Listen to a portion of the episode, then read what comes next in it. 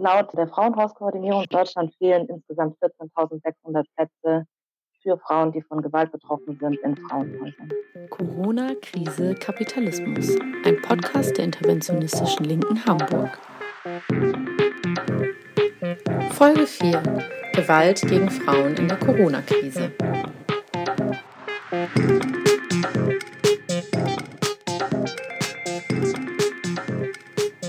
Herzlich willkommen zur vierten Folge des Podcastes Corona, Krise, Kapitalismus der interventionistischen Linken Hamburg.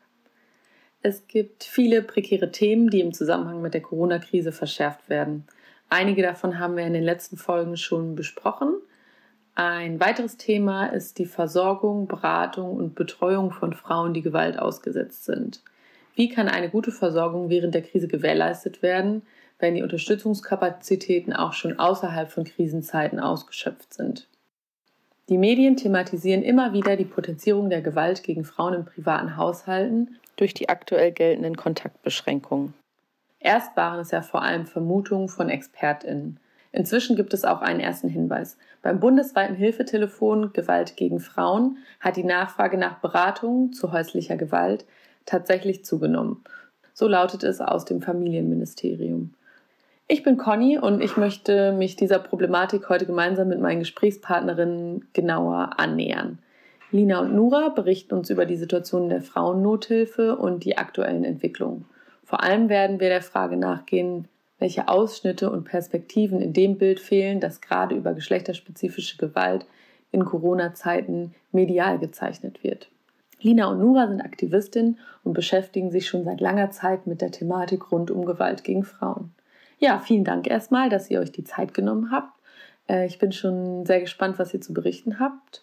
Und Lina, vielleicht kannst du einfach direkt mal einsteigen und uns berichten, wie sich die aktuelle Lage in der Versorgung und Beratung von Frauen, die Gewalt erleben, darstellt.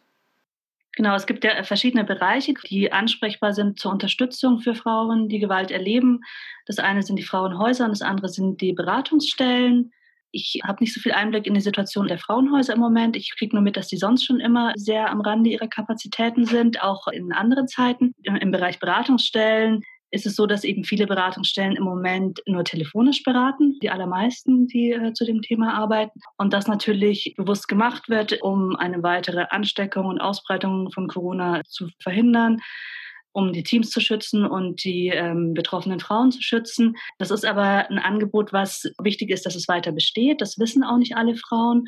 Das ist wichtig. Und es ist aber auch, die rein telefonische Beratung ist nicht für alle Klientinnen äh, gleichermaßen gut zugänglich. Also es gibt auch viele Beratungsabbrüche in so einer Zeit, weil eben nicht alle Frauen in der Situation sind, dass sie telefonische Beratung gut wahrnehmen können. Entweder weil das für sie nicht unterstützend genug ist, oder weil sie nicht gut telefonieren können, weil sie mit dem Täter im selben Haushalt leben und dann einfach keinen Raum zum Telefonieren haben. Oder auch alle Beratungen mit Übersetzung sind natürlich total schwierig am Telefon zu gestalten. Oder auch zum Beispiel Frauen, die in Gemeinschaftsunterkünften, Erstaufnahmestellen, Ankerzentren leben, die kein Zimmer alleine haben. Die haben ja auch nicht die Privatsphäre zu Hause irgendwo in Ruhe ein Zimmer zu haben, wo sie dann Beratung in Anspruch nehmen können und sich in Ruhe telefonieren können mit einer Beratungsstelle. Ja, und es ist ja auch so, dass es teilweise schwierig ist, irgendwie Vertrauen aufzubauen und auch zu Beraterinnen oder Sozialarbeiterinnen. Und das ist am Telefon ja durchaus auch nochmal schwieriger, weil man gar nicht ein Gegenüber hat und sieht, mit wem man da eigentlich spricht. Und ist es wirklich eine vertrauliche Atmosphäre oder nicht? Die Situation in den Frauenhäusern, die arbeiten nach wie vor weiter. Das Problem ist natürlich grundsätzlich, dass auch ohne Corona-Zeiten es viel zu wenig Plätze für Frauen in Frauenhäusern gibt. Und das, obwohl Deutschland ja die Istanbul-Konvention äh, unterschrieben hat 2017 und sich verpflichtet hat, 2,5 Plätze pro 10.000 EinwohnerInnen für Frauen in Frauenhäusern zu stellen. Und da sind wir aber noch überhaupt nicht, äh, es gibt einfach noch nicht diese 2,5 Plätze, es sind einfach viel zu wenige. Genau, und in Hamburg speziell ist es ja so, dass es für die Aufnahmen in Frauenhäuser auch die zentrale Notaufnahme gibt, die 24-7 die arbeiten auch nach wie vor weiter, ähm, auch telefonisch, aber dort ist es eben auch genau das gleiche Problem, dass Frauen viel weniger Möglichkeiten haben, auch einfach ungestört anzurufen, weil sie mit dem Täter in der Wohnung sind und nicht einfach anrufen können, sondern sich irgendwie Möglichkeiten überlegen können, entweder beim Einkaufen oder draußen ist es auf jeden Fall wesentlich schwieriger, Kontakt aufzunehmen. Und was auch wegfällt, sind die ganzen ergänzenden Beratungsstrukturen, wie zum Beispiel persönliche Kontakte zum Jugendamt oder eben die Beratungsstellen, die sich dann auch an die zentrale Notaufnahme wenden könnten und sagen, sie haben da eine Frau sitzen, die Unterstützungsbedarf hat. Soweit kommen die Frauen ja gar nicht, weil die auch nur noch telefonisch beraten. Mein Eindruck ist, dass eben auch in normalen Zeiten die Frauenhäuser oft sehr voll sind, dass äh, nicht immer die Plätze reichen für alle Frauen, die eigentlich gerade einen Platz brauchen würden, was ja eigentlich ein totales Unding ist und auch den Vorgaben, die es eigentlich durch die Istanbul-Konvention gibt, widerspricht. Was ich mitbekommen habe, war, dass auch aus vielen Frauenhäusern berichtet wurde, dass, dass die Frauenhäuser auch deswegen voll sind, äh, sehr voll sind seit langem, weil die Wohnungsmarktsituation in vielen Städten so schlecht ist und quasi Frauen dann sehr lange in den Frauenhäusern bleiben und lange nicht ausziehen können und dann natürlich keine neuen freien Plätze auch für Frauen da sind. Ich weiß nicht, ob das sich auch mit dem deckt, was du gehört hast oder was du mitkriegst.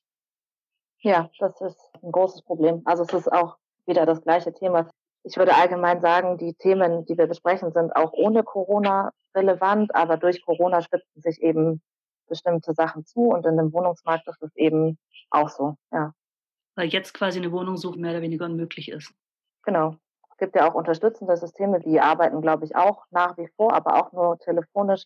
Das heißt, die Frauen müssen schon eine sehr hohe Kompetenz haben, das alles alleine rund um die Wohnung regeln zu können und nur telefonisch dabei unterstützt zu werden. Also Wohnungsbesichtigung, Wohnungsabnahme, das muss alles alleine sozusagen gemacht werden. Und für manche Menschen ist das natürlich nicht so einfach, die noch nie einen Mietvertrag unterschrieben haben oder alleine in der Wohnung sind. Ich glaube auch, dass es tatsächlich jetzt gerade noch am Anfang ist. Ich meine, es ist schon eine relativ lange Zeit, die jetzt die Ausgangsbeschränkungen gelten, aber das wird ja auch noch einige Zeit weiter dauern und die Menschen sind einfach auf sehr engen Raum zusammen. Und ich glaube, man kann das erst in ein paar Wochen oder Monaten tatsächlich auch ganz genau sagen hatte es ja zu Anfang schon mal angesprochen. Auch medial wird das Thema Gewalt ja immer wieder aufgenommen. Es wurden früh Mutmaßungen angestellt, dass die Gewalt in der häuslichen Umgebung durch die Kontaktbeschränkungen zunehmen wird. Teilt ihr diese Annahme und die Darstellung, die in den Medien gemacht wird? Ich finde es erstmal auf eine Art gut, dass dieses Thema relativ früh auch äh, mitdiskutiert wurde. Es ist total wichtig, vor Corona zu schützen und äh, darauf zu achten, dass die Ansteckungsrate nicht zu hoch wird und so weiter. Aber es ist trotzdem ja auch gleichzeitig wichtig, auf andere Dinge auch zu achten. Und da ist eben äh, das Thema Gewalt gegen Frauen ein großes Thema, das mit beachtet werden muss. Und deswegen finde ich es auf eine Art gut, dass es von Anfang an thematisiert war. Ich finde zum Teil ein bisschen schwierig, dass die Art der Thematisierung, also das Risiko ist ja auch, dass Angst gemacht wird, anstatt dass irgendwie es vielleicht auch ähm, Hinweise gibt. Weiterhin äh, sind Unterstützungsangebote da und auch ähm, darauf hinzuweisen, was, was können äh, Freundinnen und Nachbarinnen tun, um zu unterstützen. Das finde ich einen wichtigen Punkt. Und der anderen Punkt, den ich sehe, ist, dass zum Teil so ein bisschen in den Medien so dargestellt wird, durch Corona steigt die Gewalt. Und das ist so ein bisschen eine, eine falsche Zuordnung von woher kommt die Gewalt. Das äh, verschiebt irgendwie die Verantwortung. Also die Verantwortung für die Gewalt geht in der Regel von männlichen Tätern aus, in den allermeisten Fällen. Und findet in patriarchalen Strukturen statt und ist natürlich jetzt nicht ursächlich erstmal durch Corona bedingt, sondern es ist wichtig, da die gesellschaftlichen Strukturen darzustellen und, und aufzuzeigen, in denen Gewalt stattfindet. Und dann gehe ich auch davon aus, dass die Situation für viele Frauen jetzt nochmal in der Situation, wo sie weniger raus können, wo sie mehr zu Hause sind, dass dann natürlich für viele Frauen auch die Situation nochmal gefährlicher ist und einfach die Möglichkeiten, sich Hilfe zu holen oder sich Unterstützung zu holen, eingeschränkt sind. Und ich finde es gleichzeitig aber auch tatsächlich sehr gut, dass ähm, das medial so viel thematisiert wird und würde mir wünschen, dass das nach Corona-Zeiten sozusagen weiterhin ein Thema ist, dass es Gewalt gegen Frauen gibt und vielleicht auch mal einfach mehr, was sind die Ursachen, wo kommt das her, dass das irgendwie gesellschaftlich bedingt ist und strukturell und da einfach auch noch mehr darauf einzugehen. Der Umgang mit, mit Corona ist ganz viel auch mit so einer sozialen Kontrolle ähm, gesellschaftlich verbunden ist mein Eindruck, dass auch Leute sehr stark aufeinander gucken, halten die Nachbarn auch die Kontaktbeschränkungen ein und treffen die sich nicht mit so vielen Leuten und so weiter. Es ist ja auch eine häufige Strategie von Tätern zu kontrollieren, mit wem, wem hat die Frau, gegen die sie gewalttätig sind, Kontakt, wen trifft sie und auch Kontakte zu unterbinden. Und ich befürchte, dass da auch Corona als Argument mitgenutzt werden kann, Kontakte zu unterbinden. und Betroffenen da Freiräume genommen werden, wo sie sonst vielleicht außerhalb des Hauses noch mehr Menschen sehen, sich mehr Unterstützung holen können, mehr Zeit des Tages auch sich wo bewegen, wo sie keiner Gewalt ausgesetzt sind und dem Täter nicht ausgesetzt sind. Nura, hast du da ähnliche Erfahrungen gemacht oder teilst du die Annahmen von Lina? Und gibt es auch noch andere Faktoren, die dazu führen können, dass Unterstützungsangebote oder Entlastungen nicht in Anspruch genommen werden können? Ja, das würde ich auch sehen. Und gleichzeitig, also das mit der Entlastung ist, glaube ich, auch ein wichtiges Thema. Also zum Beispiel die Kitas sind ja auch geschlossen. Es gibt keine Möglichkeiten, dass die Kinder auch nochmal Entlastung kriegen und woanders sind, wenn denn Kinder mit im Haushalt sind. Und das ist ja auch oft eine wesentliche Rolle, dass, oder Überlegung, sich selber zu schützen und auch gleichzeitig die Kinder zu schützen. Und ich glaube, dass ein wichtiger Punkt auch ist, dass der eheabhängige Aufenthalt für Frauen ein wesentlicher Grund ist, warum sie zum Beispiel nicht in Frauenhäuser gehen und in der Situation von der Krise, wo alles auch sowieso viel unsicherer ist, ist das, glaube ich, auch ein großer Punkt, der da mit reinspielt. Das sind aufenthaltsrechtliche Fragen, die Frauen sozusagen denen es schwierig macht, aus Gewaltsituationen rauszugehen, weil sie in diesem Eheverbund sind und aufenthaltsrechtliche Probleme kriegen würden. Und ich glaube, dass wenn man das alles zusammen betrachtet, das ist eh ein Problem. Aber wenn man eine Krise hat, wo alles super unsicher ist und man nicht weiß, wie es weitergeht, ist das auf jeden Fall ein wesentlicher Punkt, der da mit reinspielt. Also das würde auch nochmal dafür sprechen, dass quasi Frauenhäuser Auswirkungen vielleicht auch erst später merken, weil die Unterstützung gar nicht unbedingt in Anspruch genommen werden kann aufgrund der Thematik, die du angesprochen hast. Ja, und es gibt einfach, einfach viel weniger Beratung gerade für Frauen. Versteht ihr, worauf ich hinaus will? Ja, total. Was du ja vor allem deutlich gemacht hast, ist, dass es ein sehr vielschichtiges Problem ist, dass sehr viele Faktoren damit reinspielen, die auch durch die aktuelle Krise verstärkt werden. Aber die meisten Probleme ja auch einfach vorher schon da waren. Hm, das bringt mich irgendwie auch schon zu meiner nächsten Frage. Also, was braucht es jetzt, um diesem Problem zu begegnen, denen, die durch die Krise verschärft wurden, aber auch denen, die grundsätzlich schon bestehen? Ich finde, ganz besonders stark betroffen sind aus meiner Sicht im Moment Frauen, die sowieso schlechten Zugang zu Unterstützung haben und die unter Lebensbedingungen leben, wo prinzipiell so, so die Voraussetzungen, was man eigentlich braucht, um in Sicherheit leben zu können, um selbstbestimmt leben zu können, wo die vorhanden sind. Und das sind dann also auch die Voraussetzungen, um zum Beispiel sich von einem Trauma gut zu erholen, sind eigentlich, dass man eben in Sicherheit lebt, dass man solidarische Unterstützung erhält, dass man in einem selbstbestimmten Rahmen leben kann. Und zum Beispiel viele Frauen, geflüchtete Frauen, die unter in sehr schlechten Bedingungen leben, in Ankerzentren, in Unterkünften, wo sie mit sehr vielen Menschen, fremden Menschen sich Bäderküche und auch das Zimmer teilen müssen. Das sind einfach Bedingungen, wo Frauen prinzipiell Wohn- und Lebenssituationen haben, wo sie nicht sicher sind und wo sie sich auch nicht gut von dem Trauma erholen können. Und diese Lebenssituationen müssen geändert werden und da müssen Frauen unterstützt werden und vernünftige Möglichkeit, Zugang zu vernünftiger Unterbringung haben, zu vernünftigen Wohnungen damit würde schon vieles verbessert werden und damit könnten sich Frauen anders schützen und auch anders erholen und anders stabilisieren, wenn sie Gewalt erlebt haben. Und das sind auch die Frauen, die jetzt in, in dieser Situation ganz, ganz schlechten Zugang zur Beratung haben. Das ist ein Faktor. Das Gleiche würde quasi für den Bereich wohnungslose Frauen gelten, zum Beispiel, also die auch einfach viel häufiger Gewalt ausgesetzt sind, viel häufiger Gewalt erfahren als andere Frauen. Und äh, genau, also es braucht sicheren und guten und erreichbaren Wohnraum für alle Frauen. Das finde ich einen wichtigen Faktor. Es braucht für Frauen, die in, in Institutionen leben, gute Schutzkonzepte. Ja, mhm. ich glaube, eine weitere Gruppe, die auch besonders stark gerade betroffen ist, sind Sexarbeiterinnen, weil mhm. sie sozusagen gezwungen, komplett in die Illegalität gezwungen sind also viele, also alle Hotels sind zu, Kneipen sind zu, äh, Prostitution ist gerade nicht mehr erlaubt und sie findet aber trotzdem weiterhin statt. Und das treibt aber Frauen und Sexarbeiterinnen einfach viel mehr noch in die Illegalität. Und ich glaube, das ist gerade auch ein sehr großes Problem. Und ich glaube, auch dieses Thema allgemein muss nach der Krise auch weiter, da weiß ich jetzt auch gerade.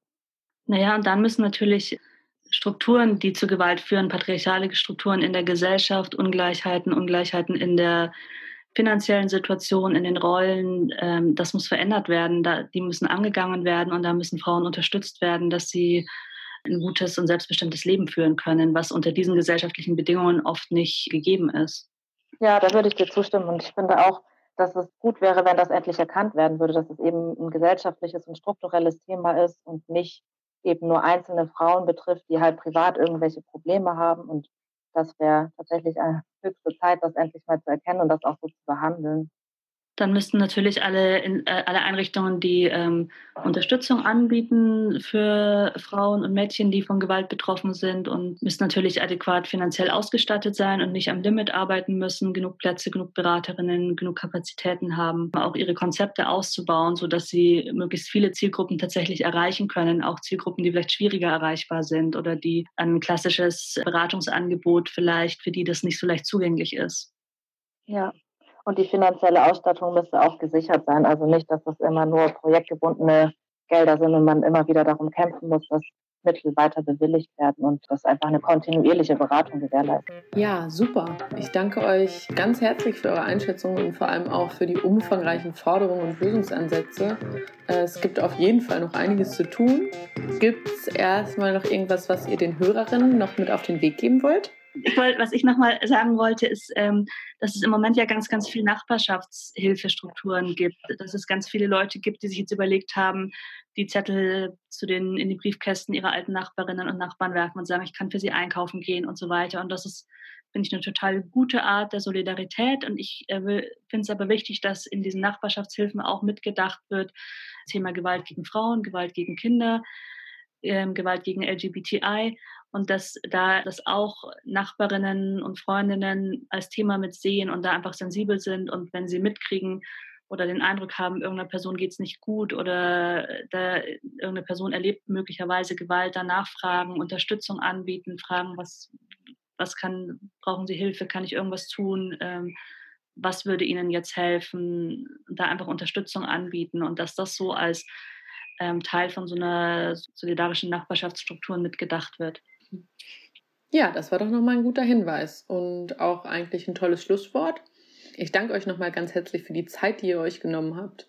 Ich äh, denke, es ist auch sehr deutlich geworden, dass die Problematik weit über das hinausgeht, was man auf den ersten Blick anzunehmen mag und hoffe, dass wir in unserer Podcast-Folge erstmal einen groben Überblick geben konnten. Um hier anzuknüpfen, wird es in unserer nächsten Podcast-Folge um reproduktive Rechte und Selbstbestimmung gehen. Wie hat sich die Situation für Menschen, die einen Schwangerschaftsabbruch vornehmen wollen, verändert? Und was bedeutet die aktuelle Situation für Personen, die ein Kind bekommen? Und in was für einer gesellschaftlichen Atmosphäre mit reproduktiven Rechten wollen wir eigentlich leben? So generell.